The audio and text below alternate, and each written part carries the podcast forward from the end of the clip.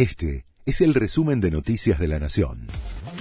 La Nación presenta los títulos de la tarde del miércoles 7 de junio de 2023. Sueñen conmigo, vamos a cambiar la Argentina, dijo Alberto Fernández. El presidente se mostró con el ministro de Obras Públicas, Gabriel Catopodis, en un acto en el Centro Cultural Kirchner. El mandatario hizo un repaso de su gestión, valoró positivamente cada una de sus medidas de gobierno y se mostró emocionado a seis meses de dejar la Casa Rosada, ya que no va a competir para ningún cargo en las elecciones. La inflación en la ciudad tuvo una leve desaceleración en mayo. Llegó a 7,5%, mientras que el mes pasado había registrado 7,8% y alcanzó 114,4% en los últimos 12 meses, según el Instituto de Estadísticas porteño.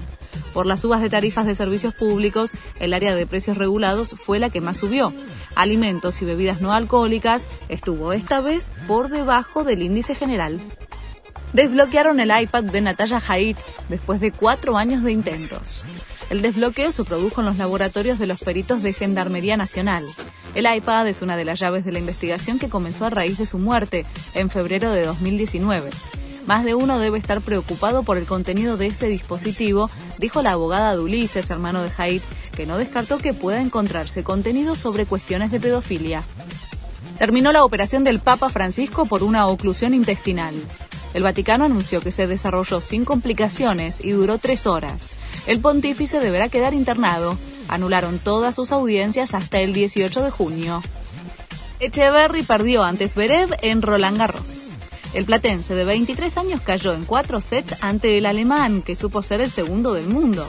El argentino terminó ovacionado por los espectadores y su gran actuación en el torneo se verá reflejada en el ranking. Llegó a París como número 49 y se va en el puesto 32. Este fue el resumen de Noticias de la Nación.